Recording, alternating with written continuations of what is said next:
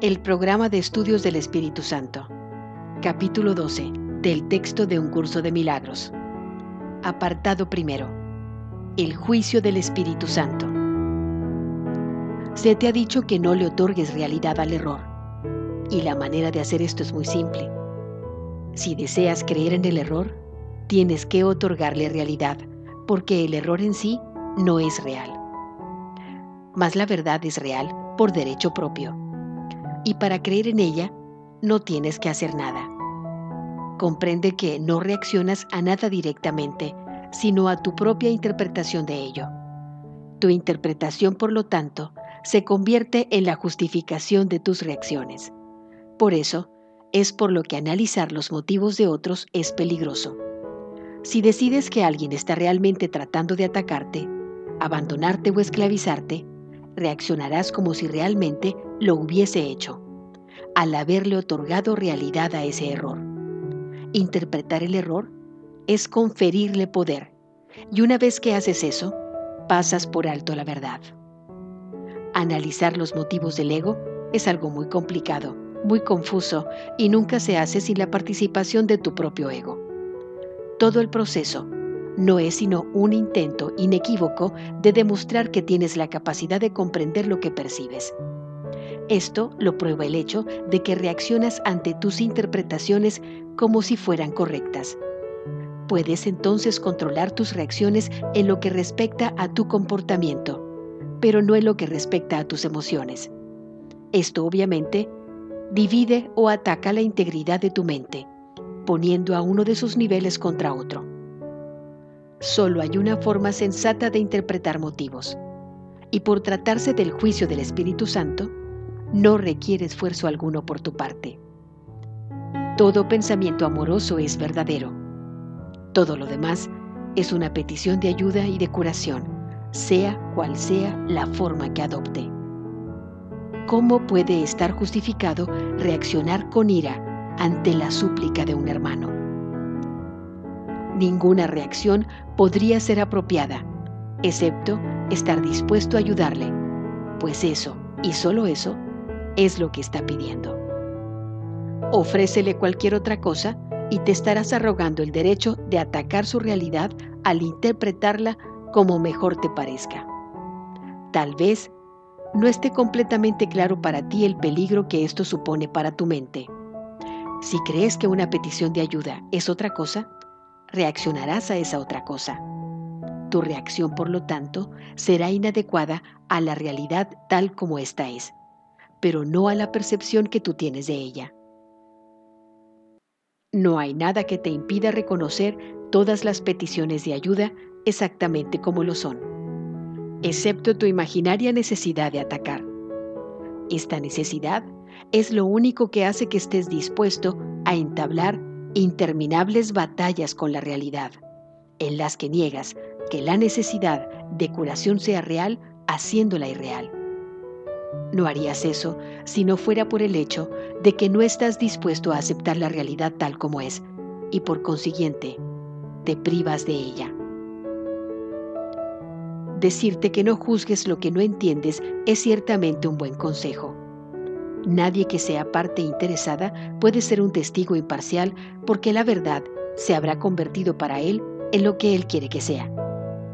Si no estás dispuesto a percibir una petición de ayuda como lo que es, es porque no estás dispuesto a prestar ayuda ni a recibirla. Dejar de reconocer una petición de ayuda es negarse a recibir ayuda. ¿Mantendrías que no es necesaria?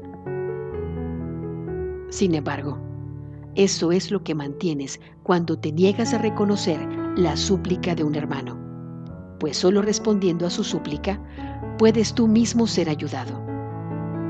Niégate a ayudarle y no podrás reconocer la respuesta que Dios te dio. El Espíritu Santo no necesita tu ayuda para interpretar motivos, pero es indudable que tú necesitas la suya.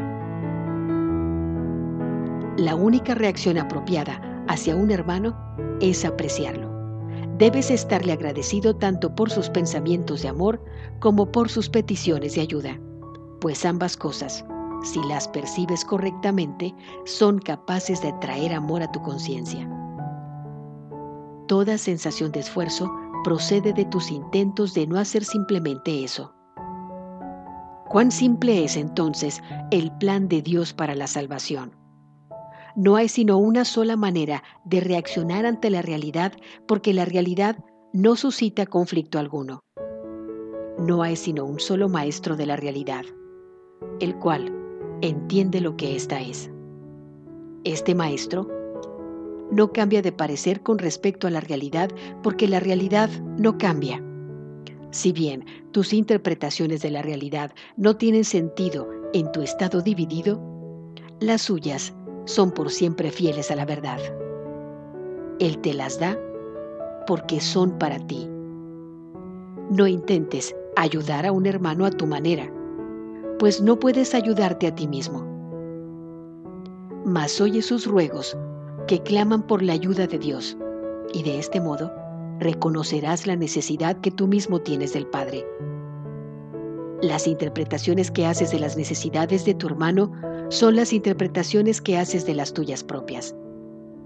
Al prestar ayuda, la estás pidiendo, y si percibes tan solo una necesidad en ti, serás sanado, pues reconocerás la respuesta de Dios tal como deseas que sea. Y si la verdad la deseas, ciertamente será tuya. Cada súplica a la que respondes, en el nombre de Cristo, acerca más tu conciencia al recuerdo del Padre en interés de tu propia necesidad, pues, oye toda petición de ayuda como lo que es, para que Dios te pueda responder a ti. Al aplicar cada vez más la interpretación del Espíritu Santo a las reacciones de otros, irás cobrando mayor conciencia de que su criterio es igualmente aplicable a las tuyas. Pues reconocer el miedo no es suficiente para poder escaparse de él, aunque sí es necesario para demostrar la necesidad de escapar. El Espíritu Santo tiene aún que transformar el miedo en verdad. Si te dejase con el miedo una vez que lo hubieses reconocido, habrías dado un paso que te alejaría de la realidad en vez de acercarte a ella. No obstante, hemos señalado repetidamente la necesidad de reconocer el miedo y de encararlo sin camuflarlo como un paso crucial en el proceso de desvanecer al ego. Considera entonces lo mucho que te va a servir la interpretación que hace el Espíritu Santo de los motivos de los demás. Al haberte enseñado a aceptar únicamente los pensamientos de amor de otros y a considerar todo lo demás como una petición de ayuda, te ha enseñado que el miedo en sí es una petición de ayuda. Esto es lo que realmente quiere decir reconocer el miedo. Si tú no lo proteges, el Espíritu Santo lo reinterpretará. En esto radica el valor principal de aprender a percibir el ataque como una petición de amor. Ya hemos aprendido que el miedo y el ataque están inevitablemente interrelacionados. Si el ataque es lo único que da miedo, y consideras al ataque como la petición de ayuda que realmente es, te darás cuenta de la irrealidad del miedo, pues el miedo es una súplica de amor en la que se reconoce inconscientemente lo que se ha negado. El miedo es un síntoma de tu profunda sensación de pérdida. Si al percibirlo en otros aprendes a subsanar la sensación perdida, se elimina la causa básica del miedo. De esa manera, te enseñas a ti mismo que en ti no hay miedo. Los miedos para erradicarlos se encuentran en ti y has demostrado esto al dárselos a otros. El miedo y el amor son las únicas emociones que eres capaz de experimentar.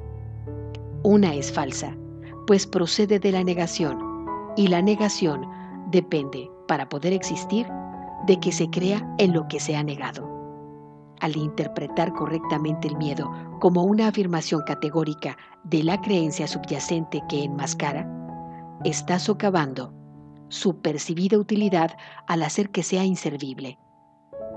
Las defensas que no sirven se abandonan automáticamente. Si haces que lo que el miedo oculta pase a ocupar una posición inequívocamente preeminente, el miedo deja de ser relevante habrás negado que puede ocultar al amor, lo cual era su único propósito. El velo que habías puesto sobre la faz del amor habrá desaparecido. Si deseas contemplar el amor, que es la realidad del mundo, ¿qué mejor cosa podrías hacer que reconocer en toda defensa contra él la súplica de amor subyacente? ¿Y de qué mejor manera podrías darte cuenta de su realidad que respondiendo a esa súplica dando amor? La interpretación que el Espíritu Santo hace del miedo ciertamente lo desvanece, pues la conciencia de la verdad no se puede negar. De esta manera, el Espíritu Santo reemplaza al miedo por el amor y transforma el error en verdad.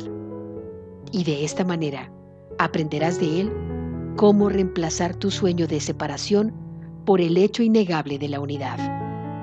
Pues la separación no es otra cosa que la negación de la unión. Y si se interpreta correctamente, da testimonio de tu eterno conocimiento de que la unión es verdad.